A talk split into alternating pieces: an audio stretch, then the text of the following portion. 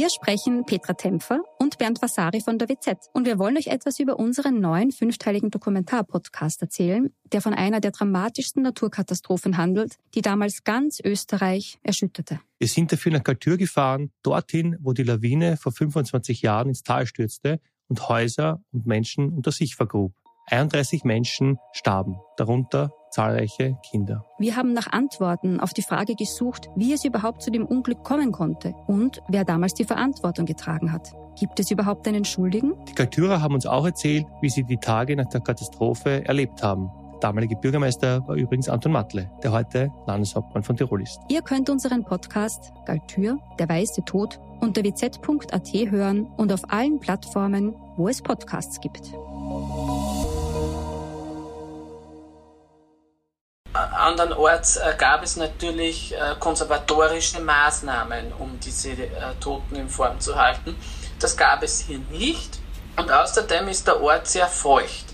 Und aus diesem Grund ist also der Verwesungszustand sehr, sehr fortgeschritten, äh, im Sinne, dass also diese Skelette zusammengefallen sind, ja, dass der Kopf äh, eben bei den äh, Füßen liegt am Boden und das Ganze ist also sehr feucht und äh, bildet einen wenig gustösen Anblick. Schattenorte. Ein Podcast über die dunkle Geschichte Salzburgs.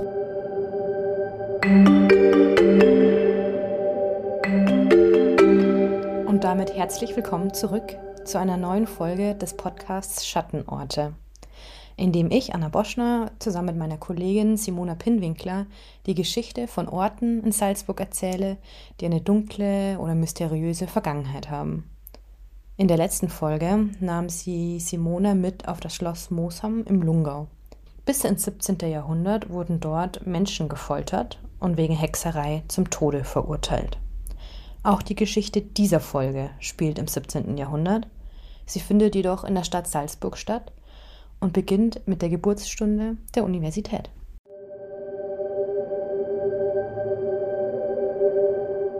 Inmitten der Altstadt befindet sich die Wiege der Universität Salzburg. Eine kleine Kapelle, das Sacellum. Damals war es beim Bau neuer Gebäude üblich, dass mit dem Sakralteil begonnen wurde. Erzählt mein Gesprächspartner für diese Folge, Christoph Brandhuber. Er ist Historiker, Leiter des Universitätsarchivs und Experte für eben diese Kapelle und allem, was unter deren Fußboden liegt. Aber dazu später mehr. Erst einmal Herr Brandhuber. Wie beginnt denn die Geschichte der Universität Salzburg und welche Rolle spielt dabei eben diese Kapelle? Die Universität ist in einer Phase zwischen 1617 und 1625 gegründet worden und ein markantes Datum ist hier natürlich die Grundsteinlegung äh, zum Bau des Studiengebäudes, also wo die Universität im Barockzeitalter eben dann untergebracht war. Dieses neue erste Studiengebäude entstand an der heutigen Hofstallgasse. Der Bau begann im Mai 1618 mit eben diesem Sakralraum, dem Sacellum. Damit erhoffte man sich die Gunst Gottes. Und noch heute befindet sich diese kleine Kapelle im Salzburger Festspielbezirk. Und zwar im Gebäude der heutigen Hauptbibliothek und der Theologischen Fakultät. Die Kapelle ist jedoch so gut versteckt, dass die meisten wohl unbemerkt an ihr vorbeilaufen. Außer man weiß natürlich, wonach man sucht. Dann fällt das kleine Türmchen auf dem Dach des Universitätsgebäudes auf und eine Inschrift neben dem Eingang weisen darauf hin, dass sich im Gebäude noch etwas anderes befindet. Kurzer Exkurs in die Universitätsgeschichte, bevor wir darauf zu sprechen kommen, warum die Universität Salzburg tatsächlich Leichen im Keller hat. Bevor daraus eine Hochschule wurde, war im Gebäude ein Gymnasium. Denn für die Erhebung zur Universität brauchte es die Zustimmung des Kaisers und des Papstes. Diese erfolgte schließlich, aber erst 1622 und damit wurde die Universität als Benediktineruniversität gegründet. Man kann es schon erahnen, der Gottesdienst hat deshalb eine große Rolle im universitären Alltag gespielt.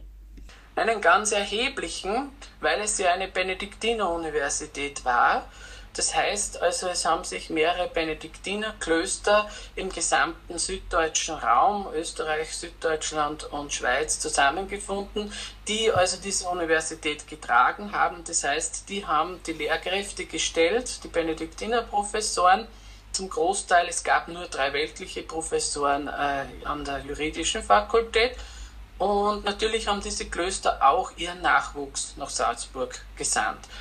Ähm, die zweite Geschichte ist natürlich, ähm, das Bildungswesen untersteht damals also in erster Linie natürlich der Kirche, also insofern auch daher der Einfluss und wenn wir also aufs Erzählung zurückkehren, das ist ja auch dem Universitätspatron geweiht, dem heiligen Carlo Borromeo, Kardinal-Erzbischof von Mailand. Wenn wir schon bei der Lehre sind, wie, wie war die Lehre bzw. der universitäre Alltag damals auch im Hinblick auf die Rolle der Universität Salzburg im europäischen Raum? Also zunächst einmal ist hier festzustellen, dass die Benediktiner-Universität aufgrund ihrer besonderen Struktur, also dieser vielen Benediktinerklöster, die sie trugen, äh, weithin ausgestrahlt hat. Ja, also eben wie gesagt in diesem gesamten österreichischen, süddeutschen und Schweizer Raum und von hier Studierende angezogen hat nach Salzburg. Ähm, vom Lehrplan her ist es ähm, nach klassischem Muster, wie das damals eben funktioniert. Gymnasium und Universität, was ja heute eher getrennt ist, bilden damals eine Einheit. Also idealerweise steigt man sozusagen äh, im Gymnasium ein und verlässt die Institution dann mit dem Doktorat. Ähm, Im Gymnasium wird in erster Linie Latein gelehrt, die damalige Wissenschaftssprache. Das musste man können, sonst konnte man also dem weiteren Unterricht nicht folgen. Da begann man also früh mit Lektüreunterricht, also Cicero-Briefe zum Beispiel und stieg also dann weiter auf äh, bei den Klassikern äh, Vergil, Ovid ähm, in der Rhetorikklasse dann jedes Jahr ein Drama von Seneca, weil das Theaterspiel als eine sehr große Rolle ähm, eingenommen hat im Bildungswesen, um eben äh, sicheren Auftritt also zu, zu lernen, ähm, Artikulation, ähm, also diese Dinge hat das Theaterspiel abgedeckt. Ja, und äh, auf das Gymnasium folgte dann ein zweijähriges Philosophiestudium. Das war für alle obligat, da musste man durch. Philosophie im Sinne von Logik, Ethik und Physik. Also das deckte auch Naturwissenschaft in unserem heutigen Sinn ab. Nach dem ersten Jahr war man bereits Baccalaureus, nach dem zweiten Jahr Magister, sofern man also zu den Jahrgangsbesten zählte. Der Wettbewerb war hier groß geschrieben, man hat immer vom Klassenbesten bis zum Schwächsten, also die Leute durchnummeriert.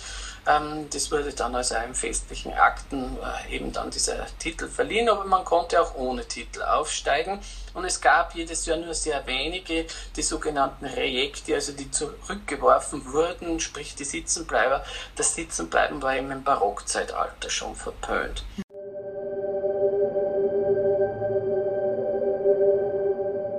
Unter dem Ort, den Brandhuber als Wiege der Universität bezeichnet, befindet sich eine Sitzgruft. Eine besondere Art der Bestattung, die zwar nicht nur in Salzburg praktiziert wurde, aber dennoch äußerst ungewöhnlich war. Wie muss man sich das vorstellen? Es gibt im vorderen Teil dieses Sakralsraums einen Gruftdeckel.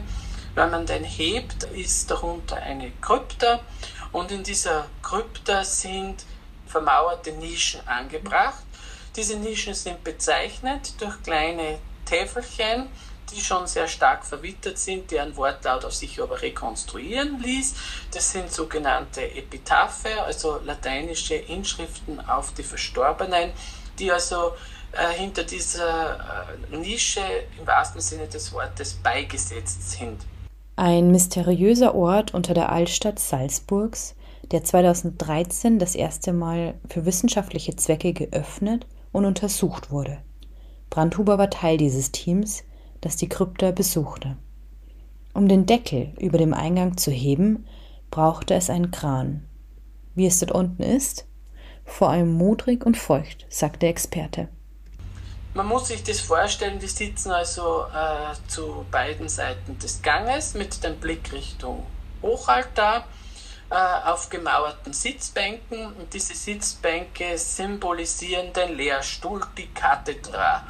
Ähm, damals gab es eben äh, noch richtige Lehrkanzeln, auf denen der Professor sozusagen gethront ist, ja, und hier also seinen Unterricht gehalten hat und der wurde sozusagen hier ähm, nachgestellt, wenn man mhm. so will. Mhm. Die sitzen also hintereinander, Blickrichtung äh, Altar und waren hier also in Position gebracht durch äh, Holz, Latten und Pflöcke, ja, damit sie nicht zusammensinken. Das Problem ist allerdings, also wir kennen ja solche Sitzgrüfte sehr eindrucksvoll, also zum Beispiel in Palermo, wo äh, die Toten also sehr gut erhalten sind aufgrund besonderer klimatischer Bedingungen. Also dass hier ein oder in der Michaela-Gruft zum Beispiel, da mhm. sitzen sie zwar nicht, aber sie sind also sehr gut erhalten aufgrund eines Luftzuges zum Beispiel. Ja. Andernorts äh, gab es natürlich äh, konservatorische Maßnahmen, um diese äh, Toten in Form zu halten. Das gab es hier nicht. Und außerdem ist der Ort sehr feucht. Und aus diesem Grund ist also der Verwesungszustand sehr, sehr fortgeschritten äh, im Sinne, dass also diese Skelette zusammengefallen sind, ja, dass der Kopf äh, eben bei den äh, Füßen liegt am Boden, dass die äh, Kleidung, das waren also zweifellos, so viel erkennt man Talare, also die Berufskleidung von Professoren in dieser Zeit, schwarze Mäntel, die sind also verwest und das Ganze ist also äh, sehr feucht und äh, bildet einen wenig gustösen Anblick. Wer sind diese Professoren, die dort bestattet wurden?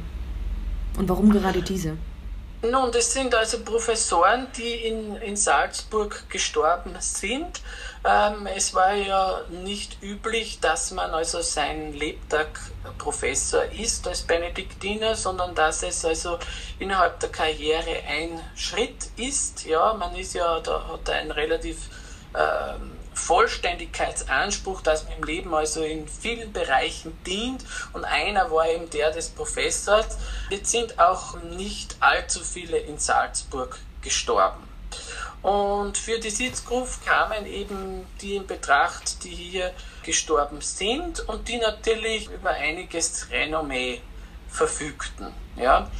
Das sind sowohl geistliche als auch weltliche Professoren und es ist auch ein Arzt dabei, also der einerseits der Leibarzt dieser Professoren war, ja, und andererseits aber auch mit den Professoren befreundet war, mit denen gedichtet hat und den haben sie sich offenbar aus dem Tod auch also mitnehmen wollen. Mhm, mh. Und dann gibt es aus späterer Zeit noch einen Holzsarg, da unten, das ist der eines Universitätsnotars, also da waren diese Nischen dann schon voll besetzt, das sind ja zwölf an der Zahl. Äh, und ähm, dann wurde diese Gruft ja nicht weiter belegt, eben bis auf diesen Holzsack, der dann später dazu kam. Durch das Öffnen der Gruft konnten die Forscher nun auch endlich herausfinden, wer dort unten zwischen 1664 und 1722 bestattet wurde. Insgesamt sind es nämlich zwölf Professoren, die dort unten ruhen. Der Leiter des Universitätsarchivs hat zu jedem dieser Männer Nachforschungen angestellt und auch ein Buch darüber veröffentlicht. Einer der bedeutendsten, der da unten sitzt, ist sicher der Pater Otto Eicher, der hier sehr, sehr lange, ein halbes Jahrhundert gewirkt hat auf den unterschiedlichsten Lehrstühlen. Zunächst am Gymnasium, dann als Professor für Ethik an der Philosophischen Fakultät und er verdient vor allem die Erinnerung sich durch sein großes Engagement beim Theaterspiel. Also von dem stammen sehr blutrünstige Geschichten. Die Königin Mariamne, Gattin des Herodes, äh, die ermordet wurde und im Honigsarg eingelegt, um ihre Züge zu erhalten. Oder die Langobardenkönigin Rosimunda, die aus dem Schädelpokal ihres Vaters trinken musste oder der Kaiser Valerian, der gehäutet wurde und seine in Zinnober gefärbte Haut in einem Tempel aufgespannt. Das alles steht natürlich unter der Maxime Ethik, Moral. Wer sozusagen Gott nicht äh, gehorcht und sündig lebt, der nimmt ein tragisches Ende. Sein Ende fand der Pater jedenfalls im Jahr 1705. In diesem Jahr wurde er in der Gruft bestattet. Auf der Übersichtskarte, die Brandhuber für sein Buch über die Gruft anfertigen ließ, ist die Nische, in dem der Pater gefunden wurde, mit der Nummer 10 versehen. Vieles ist über den Benediktinerpater heute nicht mehr bekannt, vor allem über seine Herkunft weiß man nicht viel. Otto Eicher wurde wohl um das Jahr 1628 geboren. Vermutlich war er ein uneheliches Kind aus Altötting oder Neumarkt, schreibt der Historiker in seinem Buch. Den Namen Otto erhielt der Pater jedoch erst später. Im Matrikelbuch der Universität wird er als Martin Eicher aus Salzburg geführt. Eicher besuchte jedenfalls das Gymnasium in Salzburg und er soll sich vor allem für antike Literatur und Latein begeistert haben.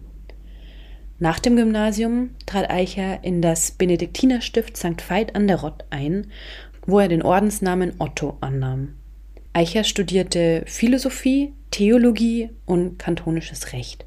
Im Jahr 1653 wurde er schließlich zum Priester geweiht, schreibt Brandhuber. Otto Eicher lehrte in Salzburg Syntax, Poesie und Rhetorik. Insgesamt soll er 600 Schüler unterrichtet haben. Ja, und das zweite Standbein, was er hatte, er war der Universitätsbibliothekar und zugleich der Hofbibliothekar. Die Hofbibliothek ist in dieser Zeit entstanden, ähm, und zwar auf Befehl vom Fürsterzbischof Max Gandorf, Grafen von Kühnburg, ähm, nach ihm auch benannt, heute noch als Max Gandorf Bibliothek wird ja dieser Raum von der Universität also noch immer genutzt für Veranstaltungen. Und der Pater Otto hat also hier die erste Systematik äh, festgelegt und hat auch die Bücherkataloge äh, geschrieben. Mhm. Also ein sehr verdienstvoller Mann. Mhm. Der Deckel vor dem Eingang zur Sitzgruft wurde das letzte Mal 2013 angehoben. Herr Brandhuber, war das auch das erste Mal? Er ist sicher mehrfach schon äh, ge gehoben worden. Es gab eben die unterschiedlichsten Überlieferungen mhm. dazu. Also erstens gibt es natürlich äh, Überlieferungen aus der Zeit schon des 19. Jahrhunderts, ja wo man sich fragt, eben, woher wissen die das mit der Sitzbestattung? Also die müssen das irgendwie gesehen haben. Großes Erstaunen löste aber zum Beispiel die Öffnung der Krypta und ihrer Grabkammern im Mai 1968 aus, schreibt Brandhuber in seinem Buch. Das war während Restaurierungsarbeiten des Erzählums. Denn da sah man dann, zur großen Überraschung, dass die Toten hier buchstäblich beigesetzt worden waren, also im Sitzen bestattet. Und obwohl die Gruft sofort ungewöhnlich großes Interesse der Öffentlichkeit erweckte, hat man sie ohne wissenschaftliche Dokumentation wieder geschlossen und nur in zwei Zeitungsartikeln darüber berichtet. Und über diese Öffnungen, ähm, die jetzt eigentlich nie sonderlich wissenschaftlich begleitet waren, gab es die unterschiedlichsten äh, Geschichten. Also von, äh, man hätte aufgemacht und die seien zu Staub zerfallen und es erschien nicht glaubwürdig. Mhm. Ja. Grundsätzlich also in Zweifel zu ziehen, ob das mit der sitzenden Bestattung überhaupt stimmt und natürlich auch die Frage, was es zu bedeuten hat. Aus diesem Grund eben das Forschungsprojekt und aus diesem Grund eben auch die, die Hebung, die also sozusagen auch diesen ganzen Prozess der Renovierung, Restaurierung des Erzählums dann eingeleitet hat. Und, und dann gab es die unterschiedlichsten Beteiligten. Das ist natürlich einmal die Universitätspfarre per se, mhm. ähm, dann die Bibliotheksdirektion als, als meine unmittelbaren Vorgesetzten, dann natürlich auch das Rektorat und das Denkmalamt natürlich, nicht, was diesen ganzen Prozess eben dann äh, begleitet hat. Mhm. Ja. Und ähm, dann natürlich äh, Handwerker im Sinne von Steinmetz, die das also öffnen und untersuchen und ähm, ja, dann äh, fotografisch natürlich. Ähm, also das, da hat sich ein Team einfach äh, an, mhm. an, Interessierten äh, formiert. Ähm, dadurch, dass es ein völlig ungewisser Ausgang war, wurde das auch nicht jetzt groß an die Glocke ähm, gehängt. Nicht? Und, und dann äh, wurde also das eigentlich initiiert mhm. und, und durchgeführt. Ja ist der Deckel angehoben, führt ein etwa 50 cm tiefer Einstiegsschacht in das Tonnengewölbe der Krypta. Stufen sind dort keine gemauert, man braucht also eine Leiter, um dort hinunter zu gelangen, erzählt Brandhuber. Kommt man unten an, liegt ein etwa viereinhalb Meter langer Gang vor einem, der etwa eineinhalb Meter breit ist. Links und rechts befinden sich jeweils sechs gemauerte Grabkammern. Die Grabkammern der Professoren waren ursprünglich zugemauert. Mit Zustimmung des Landeskonservatoriums öffneten die Wissenschaftler einige dieser Kammern und konnten mit einer Kamerasonde ins Innere des Grabes blicken. Brandhuber beschreibt, dass sich in all den Kammern ein sehr ähnliches Bild zeigte. Die Toten wurden in den roh verputzten Kammern mit Blick zum Hochaltar auf gemauerte Bänke gesetzt, die 60 Zentimeter breit, 30 Zentimeter tief und 70 Zentimeter hoch waren.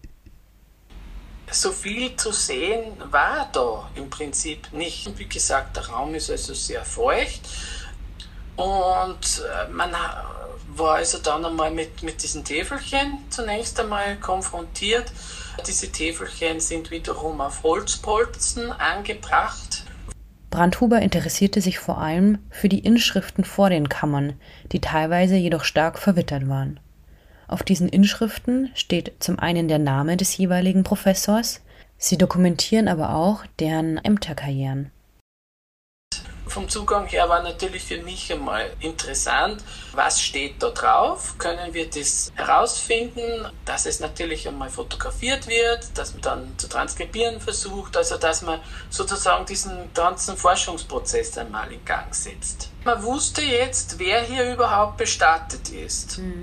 Das heißt, man schaut sich dann die Totenmatriken an ähm, also in dieser Zeit, äh, ab dem dritten Konzil von äh, Trient, werden Kirchenbücher geführt. Das mhm. heißt, also es wird aufgezeichnet, wer getauft, getraut und begraben wurde. Mhm. Und dann schaut man eben gezielt, also in diesen Kirchenbüchern beim jeweiligen Datum, das war ja natürlich die Erleichterung durch die Inschriften, schaut man eben dann nach, ähm, was steht hier.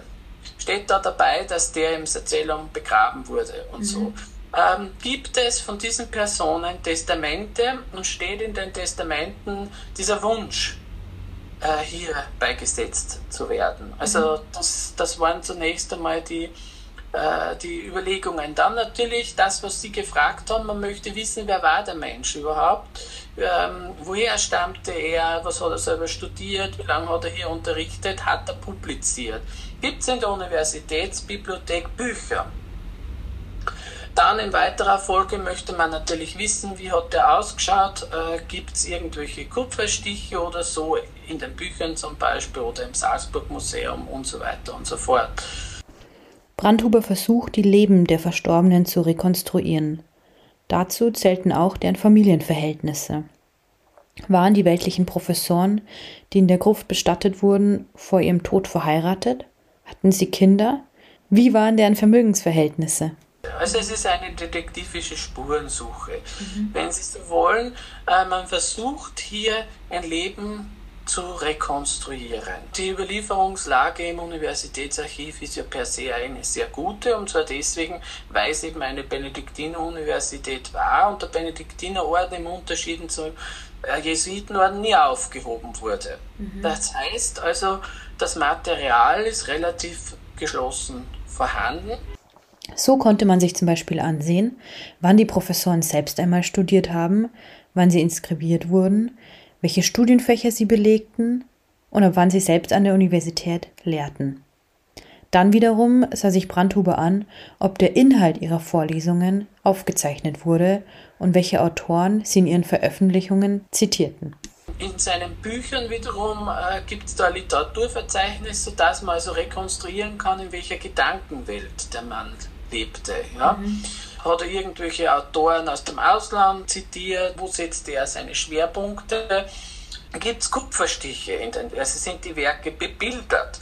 Mit welchen Künstlern hat er zusammengearbeitet? Also das sind schon mal eine, eine Fülle an Daten, die sich also hier äh, erheben lässt, ist er irgendwie straffällig einmal geworden oder dann eben bei den Kirchenbüchern schaut man eben, äh, wann hat er geheiratet und äh, wie viele Kinder hatte er, wie schaut es mit den Patenschaften aus. Das ist dann immer interessant, also wie war der integriert in der Gesellschaft damals, hat was weiß ich, ein Erzbischof die Kinder aus der Taufe heben lassen und so weiter und so fort. Also auch mhm. welches Ansehen hat er bei Hof genossen. Ja, und dann in weiterer Folge natürlich, wer hat bei ihm studiert? Gibt es da irgendwelche äh, berühmten Studenten, die dann später vielleicht auch Professor geworden sind und so. Gibt es mhm. da Lehrer-Schüler-Verhältnisse, die man also näher erheben kann und so. Also mhm. da gibt es eine jede Menge mhm. eigentlich an Möglichkeiten, weil die Überlieferungslage eine sehr gute ist. Manches ist natürlich verstreut, also auf die Klöster, Landesarchiv, Archiv der Erzdiözese, Universitätsarchiv. Aber grundsätzlich konnte man also schon bei jeder Person herausarbeiten, wer, wer sie also in den Grundzügen gewesen ist, soweit halt das möglich ist. Und das ist insofern sehr, sehr spannend, weil man hat sich in der Geschichte oft mit den großen Männern, Schrägstrich seltener schon Frauen zu tun. Ja. Und hier hat man Personen, ja, der zweiten und dritten Reihe, natürlich war das jetzt auch nicht jemand also aus der Unterschicht, ja, weil das Studium musste man sich ja leisten können, beziehungsweise gibt schon auch Fälle, die sich eben über ein Stipendium sowas ermöglicht haben, ja, durch Fleiß und, und, und Tugend in der Zeit. Und das ist natürlich zu verfolgen dann schon sehr interessant, weil man unter Anführungszeichen der Erste ist, ähm, der diese Person wieder der Vergessenheit entreißt ja, mhm. und sozusagen sein einigermaßen normales Leben in dieser Zeit zu rekonstruieren versucht. Mhm. Das ist äh, was sehr Spannendes, äh, bis zu einem gewissen Grad auch Berührendes. Ja. Mhm. Die unmittelbare Nähe zum Altar des Erzählums und die limitierte Anzahl an Sitzplätzen in der Gruft machten diese damals zu einem exklusiven Begräbnisplatz. Es wird davon ausgegangen, dass die Rektoren den Wunsch einiger Professoren nach einer Bestattung in der Sitzgruft ablehnen mussten. Ihnen konnte als Ersatz ein Erdgrab angeboten werden. Es war jedoch nicht so, dass die Erdgräber erst angeboten wurden, nachdem die Sitzgruft belegt war. Vielmehr wurden die Plätze zeitgleich belegt. Sodass man also nicht sagen kann, als die Sitzgruft äh, voll war, ging man sozusagen zum Erdgrab mhm. über. Und da ist es eben interessant, was, waren, was könnten Kriterien gewesen sein, warum man sich die Sitzgruft verdient hat und oder warum man eben in, ich meine, eine Ehre war es grundsätzlich in beiden Fällen, ja. Mhm. Aber trotzdem gibt es eine gewisse, ja, also ähm, Exklusivität des Sitzplatzes einfach, ja. Und und da gab es natürlich dann schon ganz interessante Sachen. Ein Professor, ein Rechtsprofessor, der ins Erdgrab kam, hieß Johann Balthasar Braun, war Jurist und der kam ins Erdgrab, weil er gemeinsam mit seiner Frau bestattet werden wollte, ja, im selben Grab liegen. Und, äh, hat, und offenbar wollte also diese äh, mit Geistlichen durchsetzte Sitzrunde keine Frau unter sich dulden. Ja? Und daher kam der ins Erdgrab. Aber was der Professor nicht wissen konnte, seine Frau hat ihn fast um ein halbes Jahrhundert überlebt und sich irgendwann offenbar umorientiert, beziehungsweise sich nicht mehr an die alten Liebesschwüre erinnern wollen. Sie ist im Petersfriedhof begraben und nicht im Erdgrab neben ihrem Mann. Und noch eine weitere Biografie der in der Sitzgruft bestatteten Männer fällt auf. Wer sonst noch also hier bestattet wurde, wenn er jetzt nicht also der Professorenriege zugehörig war. Und das ist zum Beispiel der Universitätspedell Wolfgang Braumüller. Der war ein anerkannter, hochgelobter Schauspielstar in der Zeit. Aus dem Grund wurde er auch an der Universität beschäftigt und weil er zusätzlich eine schöne Schrift hatte. Und der ist deswegen bedeutend, weil er 1632 in einem Theaterstück mit dem Titel Anastasius aufgetreten ist. Und das ist der Jedermannstoff. Und so hin war also unser Unipedell Wolfgang Traumüller der erste namentlich bekannte Salzburger Jedermann. Aber warum wollten die Professoren damals überhaupt im Sitzen bestattet werden? Damals ist man davon ausgegangen, dass der Tod der beste Lehrmeister ist. Die Sitzgruft stellt deshalb ein Gymnasium Mortis dar, was übersetzt so viel heißt wie die Schule des Todes. Okay. Das Ganze ist also eine Art Memento Mori, ein Bedenken des Sterbens, ganz im barocken Sinn. Der Vanitas-Gedanke steht im Vordergrund, die Vergänglichkeit und dass man im Hinblick auf diese Vergänglichkeit nachhaltig lebt. Und das heißt natürlich, dass man sich der Tugenden befleißigt und dass man auch des Gerichts gedenkt, das einem sozusagen nach dem Übertreten der Schwelle des Todes im Jenseits nach christlicher Vorstellung erwartet. Liebe Hörerinnen und Hörer, ich bedanke mich bei Ihnen für Ihr Interesse an der vierten Folge des Podcasts Schattenorte. In der nächsten Folge nimmt sie meine Kollegin Simona Pinwinkler mit in die Zeit, als es in Salzburg noch die Todesstrafe gab und Menschen öffentlich hingerichtet wurden. Haben Sie Fragen oder Anregungen zu dieser Folge oder kennen Sie Schattenorte in Ihrer Nähe, die es wert sind, beleuchtet zu werden? Dann schreiben Sie uns auf podcast.sn.at. Das war ein Podcast der Salzburger Nachrichten. Redaktion Simona Pinwinkler und Anna Boschner. Wenn Sie mehr wissen wollen, finden Sie uns im Internet unter www.sn.at.